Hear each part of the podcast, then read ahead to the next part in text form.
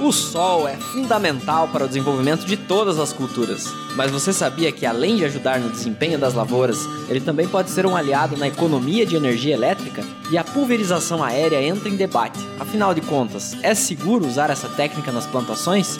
Vamos ver que, se forem seguidos todos os protocolos de segurança, sim, é totalmente seguro. Um novo curso de classificação de grãos também passa a integrar o programa de formação do JA. E os eventos do Descomplica Rural seguem a todo vapor. Tudo isso na nossa edição dessa semana do Boletim no Rádio, o podcast semanal do Sistema FAEP Senar Paraná.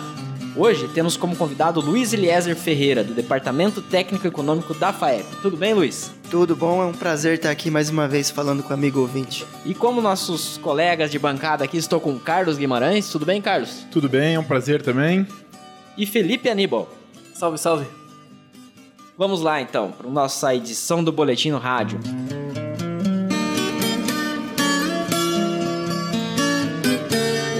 Uma coisa que tem chamado bastante atenção, né, Luiz? Aí é a questão da energia solar. Vocês se debruçaram sobre esse tema aí nesses, nessas últimas semanas, foram atrás de dados, informações. E a pergunta que não é, quer calar é: vale a pena investir em energia solar no campo aqui, Luiz?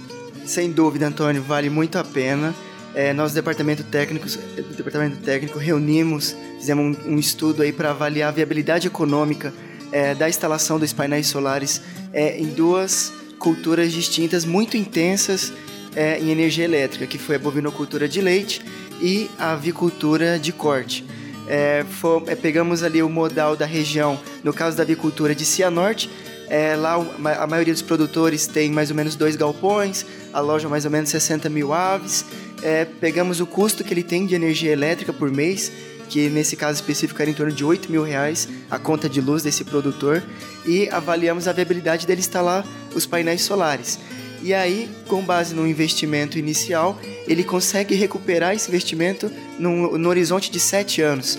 Foi isso que mostrou esse estudo. No caso do bovino, da bovinocultura de leite, pegamos uma propriedade modal no município de Cascavel, um produtor lá com mais ou menos 60 vacas em lactação, é, o retor ele tinha uma conta de luz lá em torno de R$ 1.500 por mês. É, no horizonte de seis anos, ele conseguia recuperar o investimento nos painéis solares. Escute, Luiz, é, esse, esse, o retorno parece ser bem interessante, né? Mas a, ah, como que funciona a operacionalização disso? Existe como o produtor buscar alguma linha de crédito, algum empréstimo para viabilizar esse investimento que não é tão baixo assim, né? É, nesse mesmo estudo nós fizemos um levantamento, é, encontramos aí mais de 100 linhas de créditos possíveis em bancos, cooperativas, tem algumas linhas de crédito pública, é, tem de, linhas de crédito dentro é, do, da agricultura familiar também oferece. Uh, é um, é, hoje é muito mais fácil o produtor conseguir é, captar esses recursos e fazer esse investimento é, no horizonte aí de há mais ou menos 10 anos, a, o retorno desses investimentos passava de 10 anos, chegava a 15 anos. E aí de lá para cá tivemos uma conjunção de fatores que fez com que é, o, o payback, né, que é esse tempo do retorno do investimento diminuísse. Tivemos, por um lado, o encarecimento da própria conta de luz, né, em função de impostos, em função de, do próprio setor elétrico, tivemos o encarecimento da tarifa.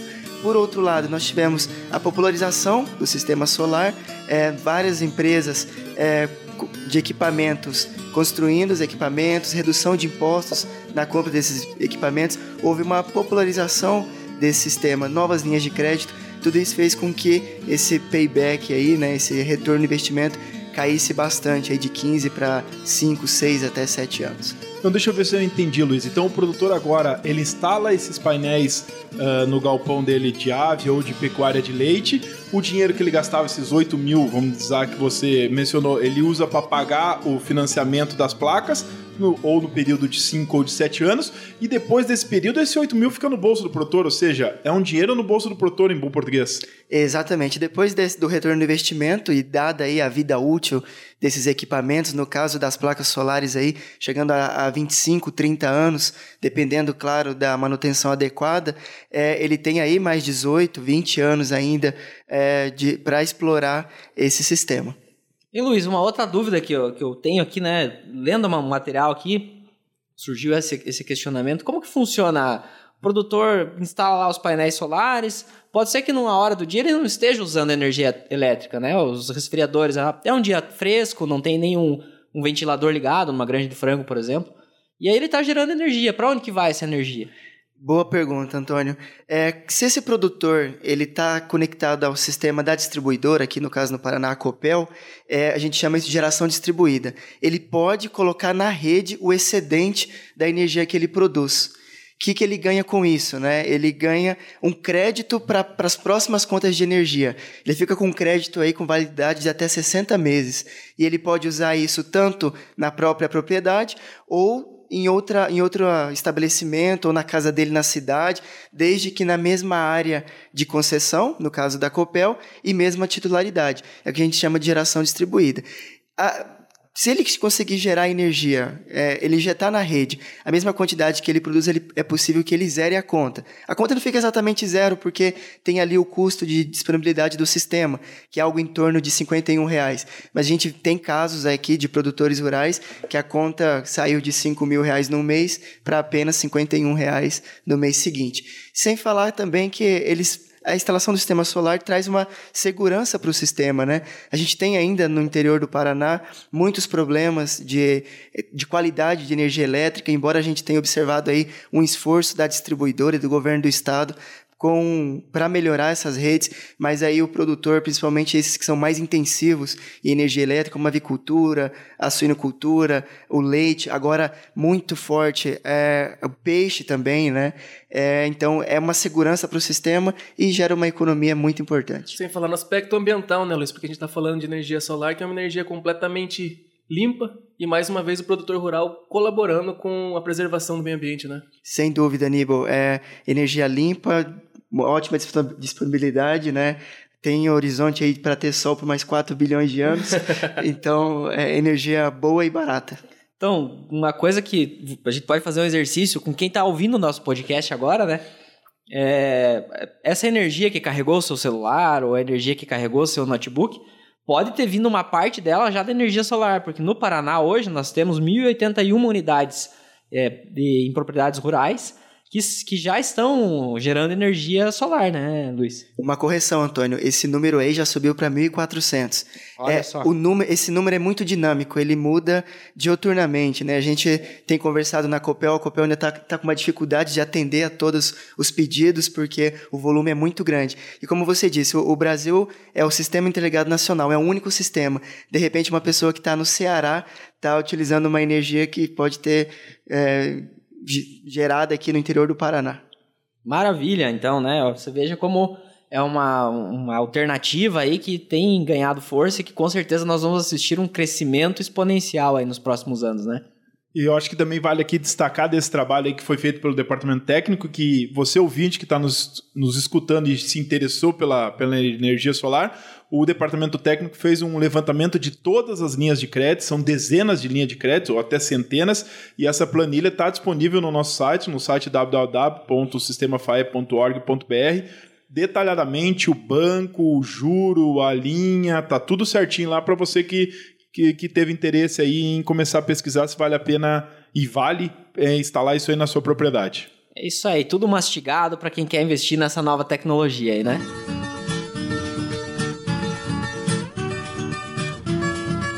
E a pulverização aérea.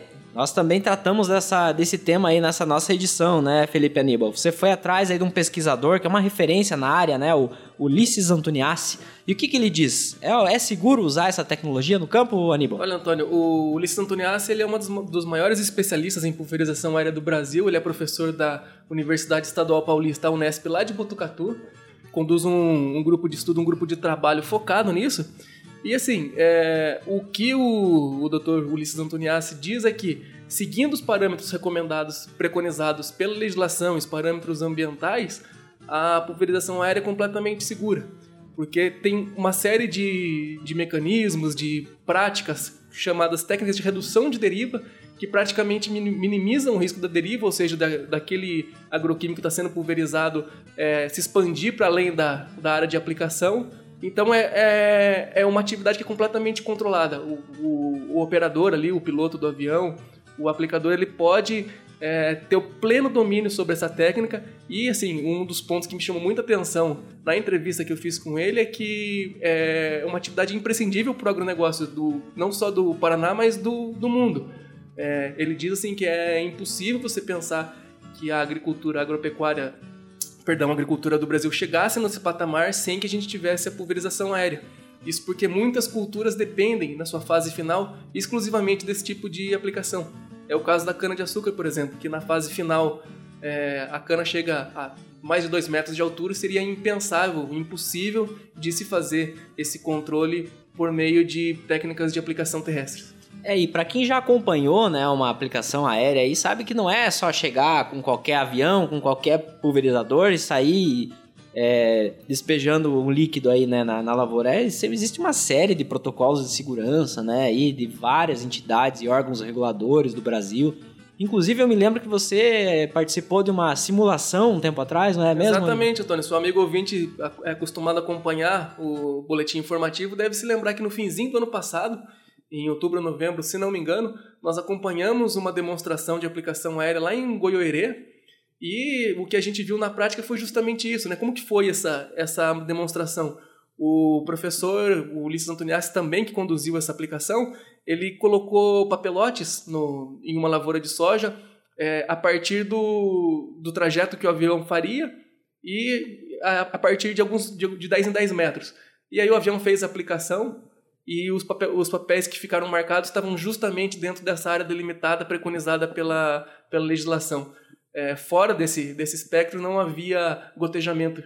E então ele comprovou na prática ali a, a segurança desse método de aplicação, sabe? Um experimento ali mesmo que mostrou a segurança que, se seguidos todos os parâmetros, né, estão envolvidos aí na aplicação. E eu acho que vale aqui mencionar, Aníbal, que é, o Paraná está correndo risco, tem um projeto de lei de um deputado estadual, do Tadeu Veneric, querendo proibir a pulverização aérea no Paraná, já passou isso daí né, numa primeira comissão, agora vai a plenário, ainda não existe data, isso daí está tá, tá, tá cumprindo os, as burocracias que tem lá na, na, na, Assembleia, mas que se isso continuar andando aí, como você bem destacou, que é imprescindível para a agropecuária do Paraná, do Brasil, mas a gente está falando aqui do, do Paraná. Então que a gente precisa ficar atento que um, uma lei dessa, se esse projeto se transformar em lei, ela vai atingir praticamente todos os produtores e, obviamente, a sociedade. Né? A gente tem é, que estar tá atento a a, essa, a essas questões que muitas vezes o, o, o, os poderes que não conhecem a realidade do campo apresentam alguns projetos de lei que não, se, não, não, não sabem as informações, como você bem destacou aqui, que fazendo a pulverização de forma correta o risco é zero, e daí levam à frente um projeto de lei desse que pode impactar milhões de milhares de produtores e milhões de pessoas, né? Exato, Carlos. O que os especialistas, inclusive o professor Ulisses Antoniassi, diz é que é preciso levar informação para esse debate, né?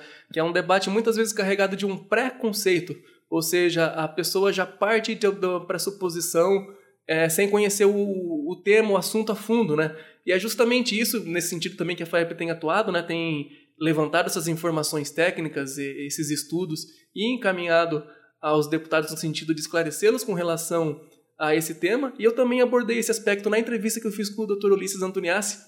E ele diz justamente isso, assim, que, é, que ao longo da carreira profissional dele como especialista em aplicação aérea, ele já participou de diversas audiências públicas, de conversas com deputados, vereadores, e o que ele percebe assim, que há um posicionamento contrário à aplicação do agroquímico, não contra a, contra a aviação aérea em si. Ou seja, é contra o modelo de negócio e não contra a, a ferramenta em si. E é um argumento que pode ser derrubado por meio de informações, né?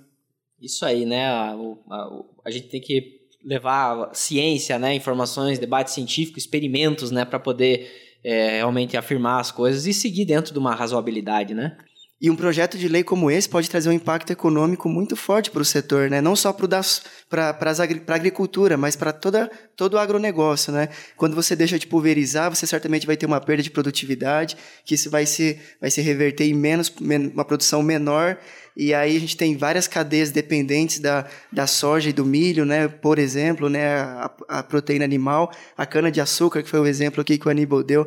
Eu preciso pulverizar, senão eu perco também produtividade, e aí gera menos etanol, menos açúcar. É, é um efeito dominó. É e, é, e é importante lembrar que esse é um instrumento, né? Dentro de uma série de técnicas de manejo e para o produtor rural é interessante usar o mínimo possível de defensivos agrícolas, porque não é barato, né? Sem é uma dúvida. coisa super cara, cotada em dólar, né? Então, quanto menos defensivo a gente puder usar no, no campo, né? O produtor rural puder colocar ali no campo, melhor, né? Lembrando que tem diversas técnicas que reduzem o uso de aplicação de agroquímicos na lavoura. A casa aqui, a FAEP, trabalha muito com, com o programa do MIP, né, do Manejo Integrado de, de Pragas, que justamente faz isso, né, reduz o número de aplicações ao longo da, da safra. Exatamente.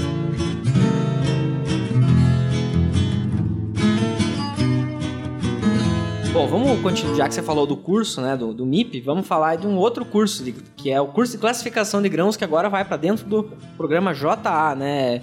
É uma, uma, iniciativa bem interessante aí. Conta um pouco mais para nós que foi atrás dessas informações aí. É verdade, Antônio. É uma parceria muito bacana que o Senar firmou com o Genesis Group, que é uma plataforma de soluções, testes, análise, certificação e rastreabilidade, é, nessa, nessa, principalmente nessa área de grãos, e que tem atuação internacional. Eles também estão presentes no Paraguai, na Argentina, no, no Uruguai. Então, a partir dessa, dessa parceria, o objetivo é formar mão de obra qualificada para trabalhar na própria empresa, né? E qual que é uma das vantagens? O Senar já tem um, um, curso parecido, mas esse é a profundidade, né? O, o curso de classificação de grãos que o Senar já tem é de três dias. Esses são 960 horas. Ou seja, o curso começou em fevereiro e, o, e a, os 12 alunos vão se formar só lá no final do ano, em novembro. É, todos os alunos têm de 18 a 21 anos, né? E devem, ao longo desse curso, a, a, aprender tantos conceitos gerais quanto conceitos específicos, mais focados diretamente no, nas minúcias, no dia a dia que eles devem exercer futuramente nessa profissão. Praticamente uma carga horária de uma pós-graduação, né, Aníbal? Então, não só uma carga horária de uma pós-graduação, Antônio, é, como o que me chamou a atenção é que dos 12 alunos que foram pré-selecionados para fazer esse curso, do, dois são estudantes universitários já, são alunos do curso de, de agronomia e que estão aproveitando bastante esse curso e já com vistas a conseguir um emprego formal nesse, na Genesis Group. Inclusive, a responsável pelo RH e desenvolvimento pessoal da empresa que você entrevistou na matéria, ela disse né, claramente que o objetivo é, terminando esse curso, que todos é, os jovens é, sejam efetivados na empresa. Ou seja, é uma empresa que tem visão, que sabe que mão de obra especializada não está tão abundante, pelo contrário, está faltando, então ela já está preparando em parceria com o Senar a mão de obra para 2021 para ela, né? Exatamente, Carlos. Havia essa demanda que foi identificada pela empresa e assim, para os alunos, o que está sendo bacana? Que além dessa possibilidade de, de ter um emprego assim que eles concluírem o curso, eles já saem com uma formação com um carimbo do Senar que é dispensa comentários, né? completamente confiável aí no mercado. Outro ponto importante, interessante, é que esses alunos já estão recebendo para estudar eles ganham uma bolsa de estudos que varia de acordo com a carga horária que eles frequentam naquele mês. É uma bolsa que vai de 417 a 820 reais. E aí, claro, de acordo com a, com a carga horária. E além de ajuda de custo, né? Auxílio transporte, vale alimentação. Então, realmente um projeto muito bacana que está apostando em, na formação de jovens, direcionando para o mercado do agronegócio e que a gente tem mostrou alguns boletins atrás, algumas edições passadas, que é um vasto campo aí para quem procura colocação profissional para seguir essa área. O Luiz até na ocasião deu entrevista e comentou bastante sobre é, o quão profícuo, o quão amplo que o mercado do agronegócio pode ser, né, Luiz? Exato, né? A gente, a gente faz levantamentos de, do pessoal empregado no setor rural e como o setor rural transborda emprego, né? Às vezes numa lavoura de soja você tem apenas dois, dois operadores de máquina ali, mas na indústria que processa a soja, na indústria que processa é, os outros componentes da soja, é muito mais gente empregada. Ela, ela transborda, é, gera empregos em, outras, em outros setores, tanto a montante quanto a junzante. Bom, e o Descomplica Rural segue com a série de encontros a todo vapor, né? Na semana passada nós tivemos aí Cornélio Procópio e Londrina, e nessa semana teremos encontros em Campo Mourão e Umuarama, né? E aí nas próximas semanas aí vão ter mais cinco encontros que vão percorrer Toledo, Maringá, Guarapuava, Ponta Grossa e Pato Branco. Todos os links para as inscrições para os eventos que ainda não aconteceram estão lá disponíveis no nosso site na seção serviços. Então atenção, quem quiser participar dos próximos encontros, né, que explicam aí melhor o que, como funciona esse programa que facilita, ajuda muito a, o produtor rural na hora de conseguir aí licenças ambientais para ampliar, para fazer novos negócios, gerar mais empregos ainda a montante e a jusante, né? Esta edição do Boletim do Rádio fica por aqui. Agradeço então a todos os convidados que estiveram aqui conosco e a todos os ouvintes que nos acompanharam aqui nesse programa. Se você quiser ouvir outros episódios deste podcast, eles estão todos disponíveis no Spotify e também no nosso site, na seção rádio. É só acessar www.sistemafaep.org.br. Outras notícias sobre o agronegócio você acompanha também no nosso portal, na revista impressa e digital e nas nossas redes sociais, além também do nosso aplicativo disponível para Android e iPhone. Estamos também no Facebook, Instagram, LinkedIn, Flickr, YouTube e Twitter. Basta procurar por Sistema FAEP. Então é isso, amigos. Até semana que vem. Um grande abraço.